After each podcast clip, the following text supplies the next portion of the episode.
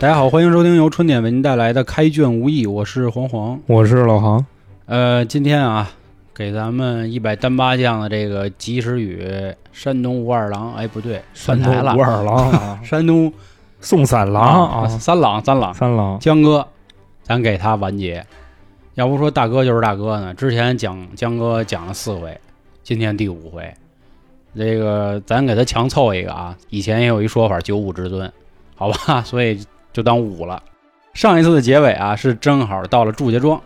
哎嗯，我发现我跟老航，反正至少啊我们在读这本书的时候，我们更多的还是觉得祝家庄是一个分水岭。也有好多人说呢，觉得是曾头，因为复了仇了，人也齐了，当大哥了，这那的曾头市我更多觉得它是个结果，啊，是是是，呃，对，它不是开始，哎你知道，开始还真真是朱家庄，对，所以呢，我们到现在啊，并没有说这场战役，这个到时候咱们也是啊，还可以再讨论。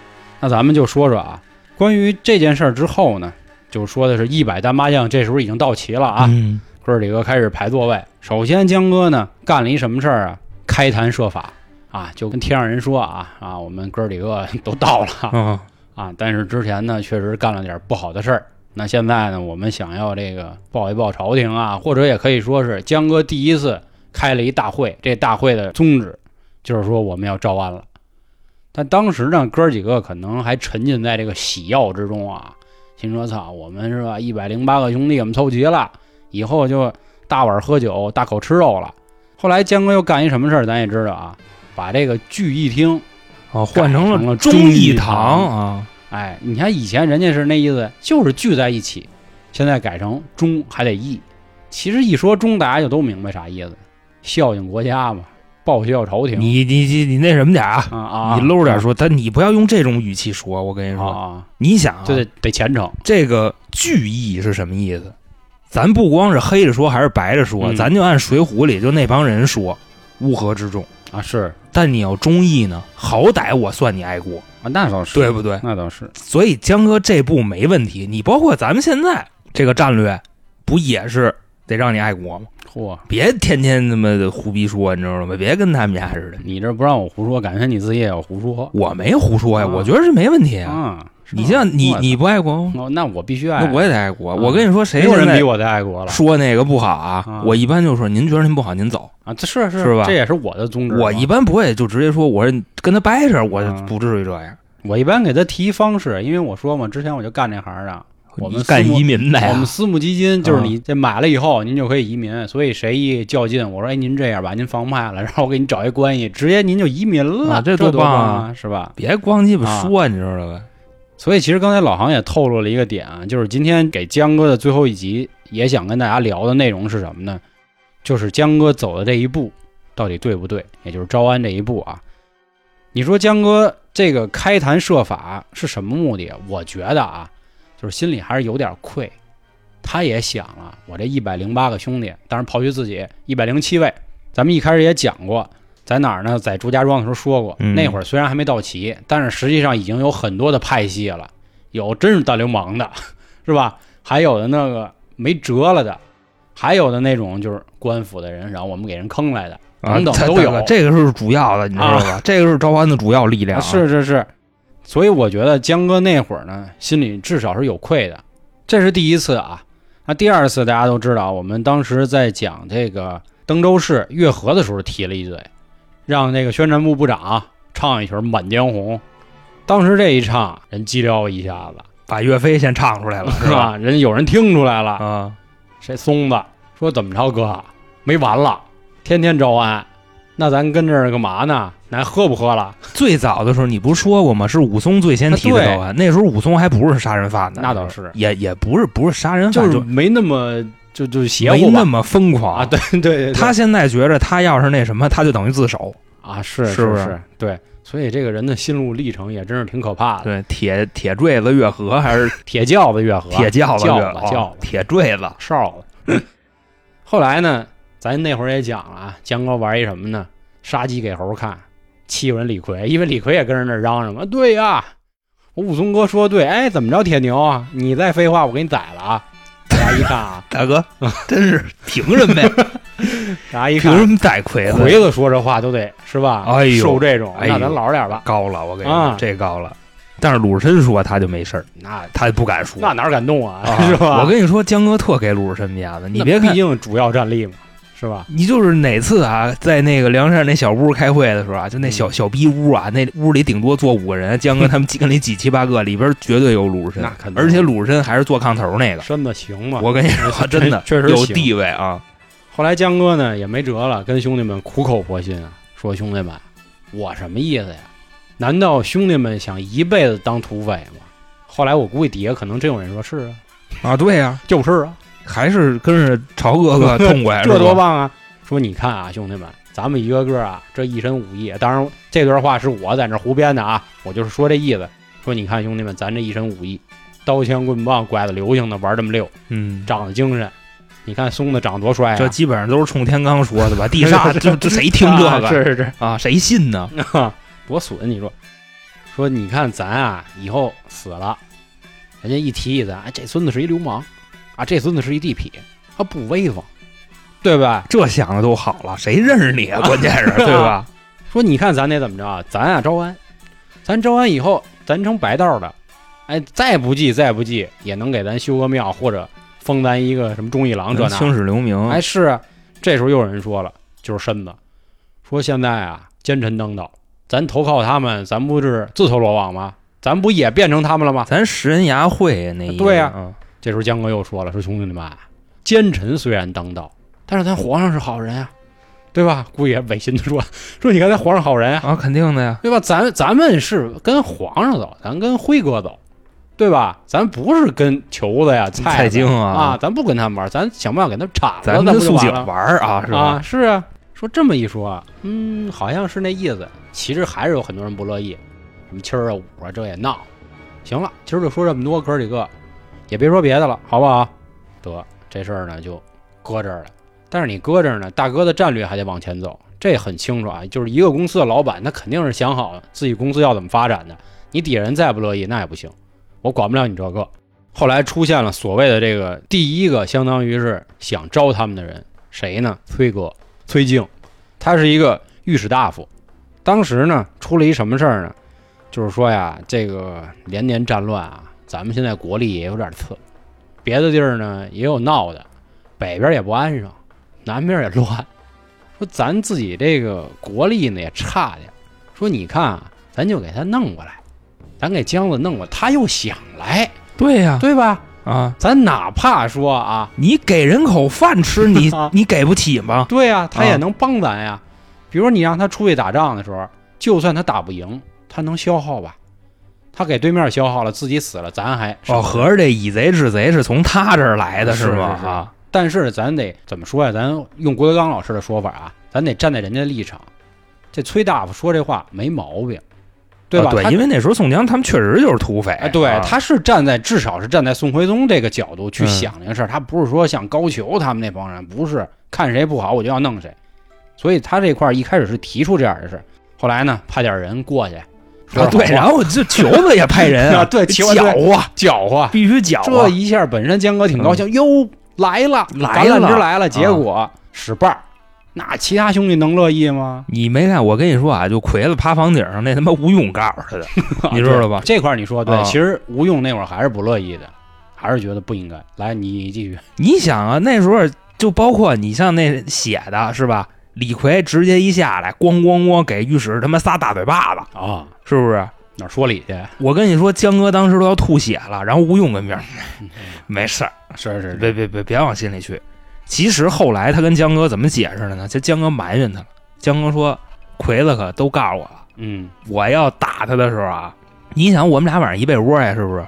我就问他这怎么回 事儿？啊，奎子跟我说怎么你变让人他去的，啊你给我解释解释怎么回事儿。吴用这时候怎么说的？吴用说：“江哥，我跟你说，现在还是不拿咱当回事儿。对对对，，你就这么一闹，我跟你说，真的就好都好过两天高俅就来了，你知道吧？嗯说招安来不是征讨来， 啊，对。你别着。”然后江哥说：“哎呦，我操，那你真牛逼，你就干吧，后操。”来确实来了嘛，嗯，两赢同冠，三败高俅啊，这块儿咱们就不具体说啊，把这个给它就可以过去。就一个点嗯，是啥呢？他把高俅放走了，是他招安最大的败笔。我跟你说，嗨，这个你想啊，对吧？他要他要赢了，这书写不了了， 对吧？他要不放这书怎么啊办？，那倒也是。嗯其实你像那会儿啊，他来了以后，也不是像电视上演的那样，对吧？林冲什么要杀高俅，最后吐了血了。是是是，林冲跟高俅客气着呢。我跟你说真的，你就招安这事儿啊，林冲他妈的举双手加双脚加他那丈八蛇矛赞成。嗯，他为什么还跟高俅客气？我跟你说，心里的小火苗还没灭呢。回听我们那期节目啊好好听听。但不过我们讲林冲那两集啊，也招了不少人骂，说林冲就是我心里《水浒》第一帅哥、第一英雄、第一大好人。结果怎么让你们家这一说，怎么这样了？大哥不过也有好多人也啊说啊，细品了，说好像你们说的对，他就是这操呀。不是哥们儿，真的啊，咱有事儿说事儿。嗯《水浒》第一帅哥，咱别往林冲上靠。林冲原文写的是抱头还眼，你觉着帅，你可能觉着是林冲那个演员帅，硬野汉，嗯野蛮帅，你知道吗人家也就是好多人，他也觉得姜文帅呢。那你觉得姜文帅？那他妈硬汉关胜没他长得好看啊。他那对吧可能像一雕像，你知道吗？啊，就那意思吧。嗯。后来你想啊，给童贯、给高俅给打赢了，嗯，更不能说好话了。本身就烦你，本身就有梁子，你还欺负我，所以呢，招安这事儿呢，理论上在朝廷里啊就是割了。后来江哥琢磨不行，赶紧找师姐吧，啊，就找李师师，确实也是在那儿啊各种折腾，打通了这条线。啊，宋徽宗一听，呵呵，啊，这么这么回事儿啊你，感情压中意，啊我压操中意压中意啊，那得来。这要不说啊，应了上一集老行在这个讲吴用这事儿说了，这有人的地儿就有江湖。这时候呢，出来一位这个大臣，素太尉出来了。这老鸭子呢，得素太尉，这怎么成老老逼压呢？你看 我啊操，他嗯一开始他不说话，他听皇上说了，说我听说呀，水泊梁山那边呢有这么一股嗯好汉、好汉，啊，这不是好汉呢想没投说靠英朝雄廷、嗯啊？之前怎么回事啊？我怎么不知道啊？就还在那装傻呢。这时候这苏太尉出来了，皇上您说的是，要不说您手眼通天了，哦，我明白你的对吧意思了。我跟你说，其实素锦就在等这机会，你知道吗对？他他妈早把这帮人研究透了。肯定嘛？嗯，要不说老鸭呢？要不说有时候职场这帮 人他就是鸡巴压，的，就是说白了，只要顶头的上司或者说是最大的大哥不说话，他永远不说话。大哥一说话了，那立马大哥说的对，哎呦，我跟你说真的，你啊别瞧不起这样人，这样人他妈的走的最顺我了。那可说呢。但是在《水浒》里边，他的那个结局就不好，你知道吗？他嗯是基本上是被高俅压制的这么一个状态。其实素锦。对，毕竟那会儿啊，高俅啊、蔡京还是一个。但是我跟你啊，说，就各位小伙伴啊，如果当班逼的话，一定要学苏醒，你知道吗？就是你老板其实还没想到那儿呢，你已经把这个对应的方案你已经做出来了。你老板一张嘴，你直接有东西就给他。就其实咱们站在这个看水浒人的立场啊上，你想看水浒人立场，你的视角是梁山，嗯对对吧？对对，其实素台伟他要不害你，其实他也没那么压你。我还是是希望就是各位学他这点，你知道吗对？他都是啊这太牛逼了，职场人的这个嗯怎么说机智，机智。可能业务不行，但是琢磨人心琢磨透透的啊。后来就是他相当于挑起这杆旗了嘛，跟姜子说来吧来吧，啊其实他也我是家大想门常敞开了，在这上着吧高俅一下。你想，嗯你去征讨去，你哎，让人打成什么样？你妈裤衩儿都给你撕了。是我去来了没有？啊对不对对？有没有面子？吐沫粘跟牙真粘来真了，来没有？啊我操！姓哈，其实他。哈哈 红啊是吧？啊，对，哈喜儿。后来江哥拿着这事儿高兴了，嗯，朝里你看没有，兄弟们看没有，有好人有忠臣啊，丫有忠义的，有啊，跟咱们一样忠义啊啊，压中意。后来姜子干一什么事儿呢？相当于啊，就是跳楼甩卖了，把自己这个梁山开门了。我这些年呢，可能也确实挣了点钱，嗯现在呢回馈百姓啊，大家可以通过一折呀或者拼多多的方式可以购买到，也是为了感谢一下这个你留神啊，啊，留神，商业气息过重，你这啊个商业西过重。嗯那好，那好，那那那咱说过这一句啊，一折一折。回馈完百姓了。啊，他进京的时候啊还干了一件事儿，他之前那旗子大家都知道啊，替天行道，是吧？现在改了，顺天护国， 大哥哎呀了，也他妈不替天儿了，是吧？顺天儿，现在天是谁呀、现阿辉在啊天是 阿辉，啊对辉吧？吧，你看他跟方腊打仗的时候，不天天说吗？嗯嗯天庭震怒，啊，是天兵压是境，是，真他妈的会捧 我！哎，真的，将在外，军令有所不受啊！离他们那么远还还倒捧，是，这确实多是。牛逼！进去之后呢，又有人挑拨，挑哦啊，说我操，辉子不是辉子去了，皇上啊，辉子压姜子压带人来了，说这万一要给咱老巢给抄了，咱不傻逼了吗？这时候就是忠义之士又出来说：“大哥别闹了，人家是真来帮咱的，你再拱人火真给咱端了，咱别搞这事儿，你让人家踏踏实实去打辽国去好不好？辽国这儿都他妈干进来了。”后来宋徽宗一想，嗯，也是哈，咱还是别这样了，就把这事儿给压下来了，就让他去。其实你说宋徽宗是皇上当得多 窝囊，你说招安吧， 你招安一个，我跟你说真的，当时嗯梁山带着队过来了，想给他金銮殿抄了，真没问题那肯定的，啊。嗯，就这点大内 高手，对不对？其实你按理说关胜那样的，基本上在他那里边封顶了到不了。这个我觉得咱后面讲方腊的时候可以再好好啊说说这点那战那力、倒也是，不过啊、你说要打进去了，怎么着也得是一重创啊，那倒是，因为至少他其他地方的这个军队不可能这么快赶过来，啊！三天之内郭旅长的骑兵才能到位呢，对吧？啊，大哥了但。是三天之内斩他是没问题的。那关键是当时他给谁是那个大腿来着？咱这咱这块儿咱不说这个啊，咱不说那让子弹飞的事儿，啊，咱就说这个招安啊。你知道，你从宋徽宗的视角说，其实挤得梁山说得过去，那是你知道吗？就是好汉们不理解，归好汉们不嗯理对解。咱其先实接着往后说啊啊，，他是个隐患。咱再跟大家继续聊这个。后来就是著名战役了，两场大仗，征辽以及方腊，这个咱后面会讲啊。征辽虽然不说了，方腊会单开一集说，咱们继续再说啊。成功了之后呢，人姜子其实啊，我觉得啊还是不错的。为什么呢？激流勇退了，他玩了一招当年华盛顿那意思，说你看皇上这事儿我给你铲了，我兄弟们呢也都死伤大半，我呢就卸甲归田。您让我回去呢，跟我们家里该织布织布，该缝皮球缝皮球，好吧？这这了，这是好， 这上哪儿归田归哪儿去了？这找是签儿去啊了是吧？啊，冯斌那儿去了后来宋徽宗心说呀，要不说宋徽宗啊，再不济也是皇上，玩人这块儿也行，甭管他心里到底怎么想，你说他高不高兴？我觉得也高兴，他肯定高兴，啊对？吧？方腊也除了，你呀基本上也算是废了。那这时候说，哎，别呀、兄弟，你这么好的人哪能走啊？后来给他封了个官儿，楚州安抚使，兼这个兵马总管，其实还是有实权的。姜子呢，既然说行，皇上，你对我真行，你也知道我这个梁山泊这一百零八个兄弟也是好人，那我就去上任去吧。后来在地方呢，百姓也都夸他，说这个山东效益黑三郎真不错，干挺好。你想人之前，人家连屁大点权利都没有，是是哦人家就能干出那个名声来。你现在都当了大官儿了，那是那肯、定啊，这平台更嗯大了。，对呀、所以呢，这高俅他们不干了，说丫呢要这么干，过两天就跑咱头上拉屎，说到操哪儿是行啊？这以后这天儿指不定什么色儿呢，每对天啊这他妈明天太阳指不定打哪儿出来我得了。给丫弄了。哎，后来弄了，江哥那时候还想的是什么呢？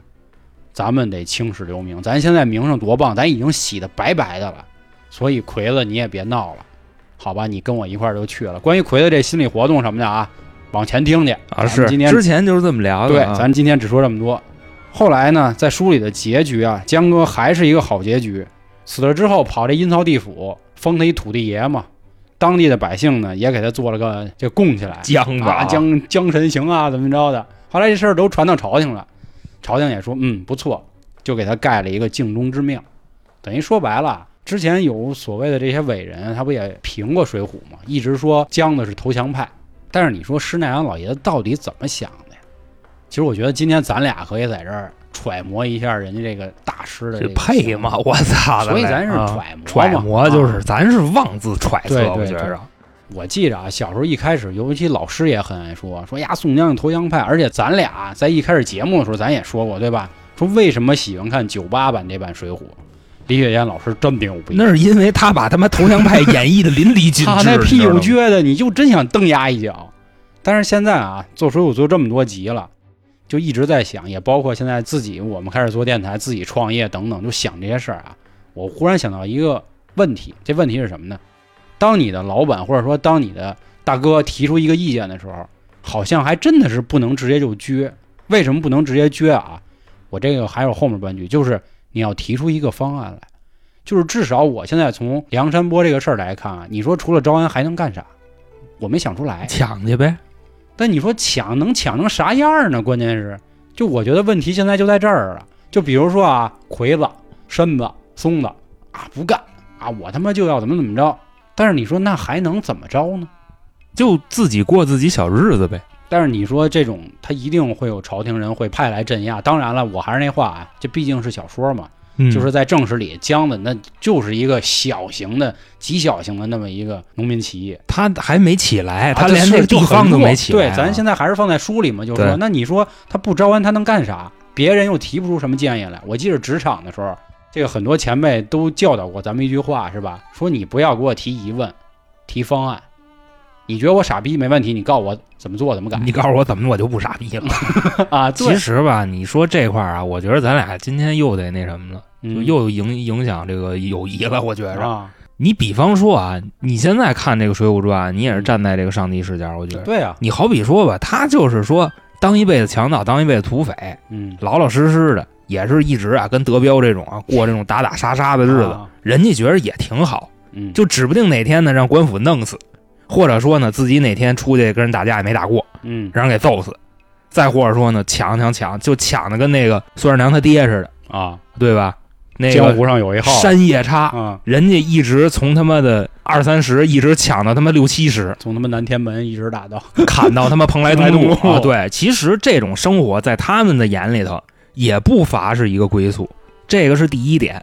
但是其实第二点我要说什么呢？就是我跟你观点相似。嗯你发现啊，这个打方腊的时候有一个细节是什么呢？其实阮氏三雄他们的思想已经变了。当时啊，这个阮小二死的时候，阮小五跟阮小七是怎么说的呢？二哥死的没问题，死得好。为当然这死得好不是说他们他妈争家产去啊，不是那意思啊，嗯，他也没家产，是啥意思呢？说你这么死也比死梁山上强。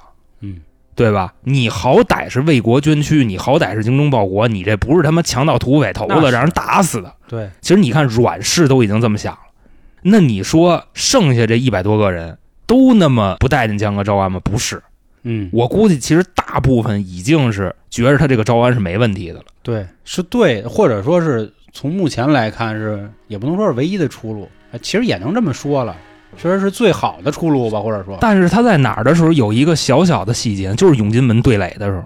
永金门对垒的时候，你想方腊当时跟宋江说的是什么？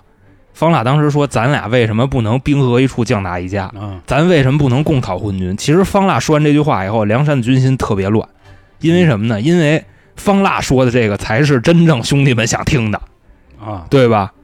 但是到后来也是转变过来了，就是他们觉着为国出力没什么问题，而且你在想他们去征辽的时候，所向披靡呢，真的是，嗯，对吧？你这蔡最后为什么弄他们？最后为什么蔡京、高俅非折腾他们？不就是因为他们太厉害了？这呃厉不厉害不好说啊，啊咱下集说方腊的时候，啊咱咱再讨论。其实我其实今天更多的，我觉得至少我在做开卷无益里啊，我好像一直是在站江哥的。我觉得可能是因为岁数到这儿了，或者说现在自己在干，所以我很理解江哥了。虽然做不到人家这么优秀啊，人家操这么大家业，就是更多时候我会觉得我们要的到底是什么。其实你刚才说啊，喝酒吃肉，安于现状好不好？没问题，这也是一种活的方式，对吧？就像好多人，比如说他上班什么的，我不想努力，我觉得我一月挣一万块钱挺好的。因为那天我看有一人说啊，说月薪三千和月薪三万的人没有任何的差别，只是努力不努力。他不是说挣月薪十万，那肯定不一样了，那肯定又有什么更大的这个计就谋天赋的啊等等对问题了，那就是对，人不说嘛，这个大财靠天嘛，小财还是靠自己什，么将才靠他们什么的啊。对吧？肖哥了。所以我觉得更多我想的是这个，就是我觉得江哥还是有更高一级的想法，才会这样。但是他并没有选择兼容这帮人，你知道吗？就你比方说吧，咱就现在就可以说啊，这一百零八个里边，其实适合招安的不到五十个人，对吧？他坑上了这些白道的人，那所以这块儿我觉得啊，我也正好也想问你这么一事儿了。其实，在职场里，咱俩也上了将近十年班了，都会遇到这么一事儿。就之前我公司也遇到过，就比如你任命了一个领导，嗯，这个领导手底下带了三个兵，嗯哦这三个兵看不上这个领导，这三个人就开始闹，各种跟老板说啊，我觉得丫傻逼，说如果你不把他请走，那我们辞职。如果你是领导，你要怎么做？我是老板还是我对，是领你导？是老板，我是老板，嗯，我就说，那你要是觉得他傻逼，你给我提点方案，或者提不出来，来，提不就是要闹出来，就是觉得他不行那你们走呗，啊。对，我觉得啊，一个好点儿的老板都会是这样。当时我们公司就是发生这样的事大儿，哥，对，因为我任命的人，我肯定觉得他那什么呀，我肯定觉得他有东西呀，我觉得这是一方面，啊，其次还有一个点是什么？如果员工看到这样是可以行的话，其他部门也会乱，因为所有的领导所带的部门很少说有百分之百认可你的，太少了，对吧？所以我觉得这就跟江哥就会出现这样的事儿是一样的，你不认可我，你不认可我，对不起，我还得这么走。那对呀，那你就不奎干子你跟就那儿呢啊，你不认可我，你 看看，啊啊，那是这你这奎哥跟那我儿觉得你这这是因为他们是土匪嘛，啊那是你要那搁是到现在你要社搁会职场上不能对这么吧？聊，我肯操定不可能啊。我不可能说找人打你一顿，那吹牛逼，那我辞了，那你走就完了。这跟我前两天看的一个电影，那个小李子演的《飞行家》，他说的就是他是一个有重度洁癖的人，但是他干了一什么事儿呢？他相当于把飞机这个东西弄得非常牛逼，极其严苛的一个人。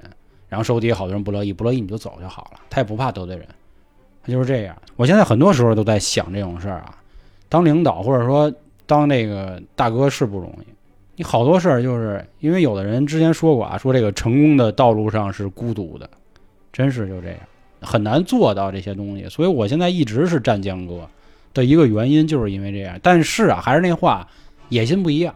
如果说为了兄弟们能有一个好的归宿啊，只说我这一辈儿，那我还是站晁盖的。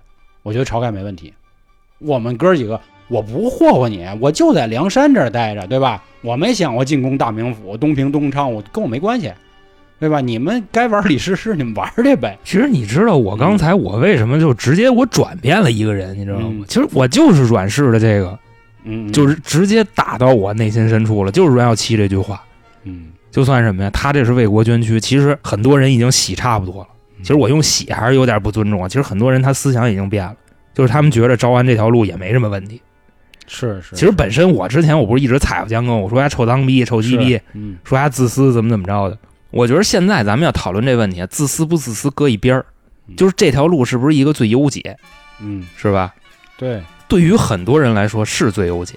你想坑上来那么多白道的，是还有那么多挺忠义的黑道人，啊，对是吧？有，这些人其实是适合上去的，外加上还有好多那种黑道的，但是没那么十恶不赦的。嗯你比方说那那那那谁来着？蔡福，他就就就就这德行，他一枝花儿想起他啊，了，就这德行的，因为他最后也是个好结局嘛，这也算是江哥带他走上人生巅峰嘛。